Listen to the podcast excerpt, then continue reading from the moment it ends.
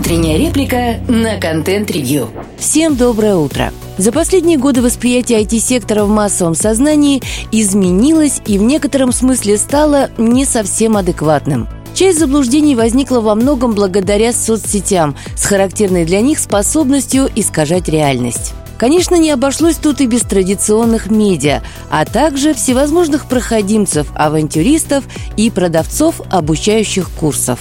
В итоге утвердился некий усредненный образ гламурного успешного успеха. Пляж, макбук и коктейль.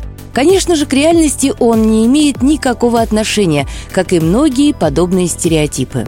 Нашу российскую специфику мы затрагивать пока не будем. Это тема отдельного разговора. Но пару моментов, наверное, все-таки стоит упомянуть. Во-первых, хорошо понятно противопоставление айтишников остальному обществу. Мол, жируют, пора бы у них все уже отнять и поделить. Так сказать, классика жанра – канализировать негатив, подогреть зависть к воображаемым чужим богатствам и заработать на этом просмотров и репутацию борца за справедливость. В общем, старо как мир – Другой момент касается утечки кадров, о которой некоторые спикеры говорят с плохо скрываемым раздражением. Зачастую это раздражение связано с чисто экономическими причинами. Дело в том, что, вопреки устоявшемуся мнению, айтишников держат на работе не просто так.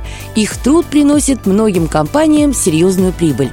И кое-где этот отток уже начал обретать вполне ощутимое финансовое измерение – Именно это обстоятельство является реальной причиной многих пафосных заявлений. У людей действительно болит душа, но не за отрасль или страну, а за доходы. Свои собственные или корпоративные. В данном случае это принципиального значения не имеет.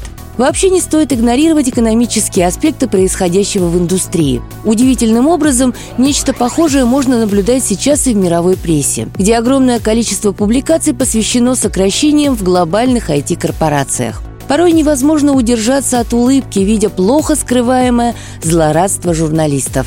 За эту неделю почти сформировался канон таких репортажей. Небольшое, но приторно-слащавое описание того, какой волшебной была жизнь небожителей во всяких Гугл-плексах и Apple-парках.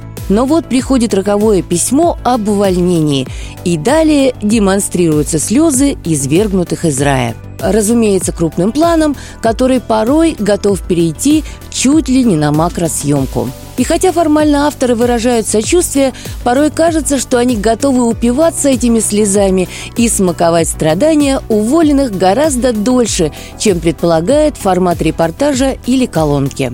При этом крайне мало уделяется внимания причинам случившегося. В основном это общие слова, мол, ожидание рецессии, падение рынков или что-то такое. Пары предложений достаточно, ведь главное рассказать о том, что айтишники тоже плачут. Однако, если посмотреть на рынок в целом, то картина не такая уж и мрачная. По большому счету мы видим последствия все тех же так называемых ковидных мер экономической поддержки. И массовое одновременное увольнение возникло не вследствие избытка кадров, а как способ охладить рынок труда и заодно реструктуризировать некоторые внутренние процессы. Потому как безумный рост на финансовых рынках позади и продолжать заливать все деньгами, как раньше, становится чревато. Только и всего. Важно отметить, что многим из уволенных предлагают снова подать резюме.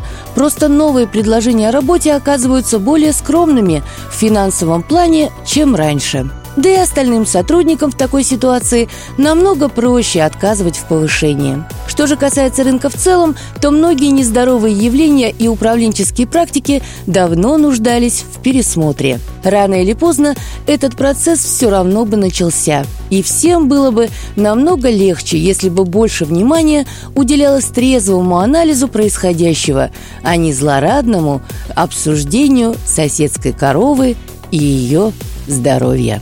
Слушайте наши подкасты на Яндекс Музыке, во ВКонтакте, Google и Apple подкастах. Всем хорошего дня. Пока-пока.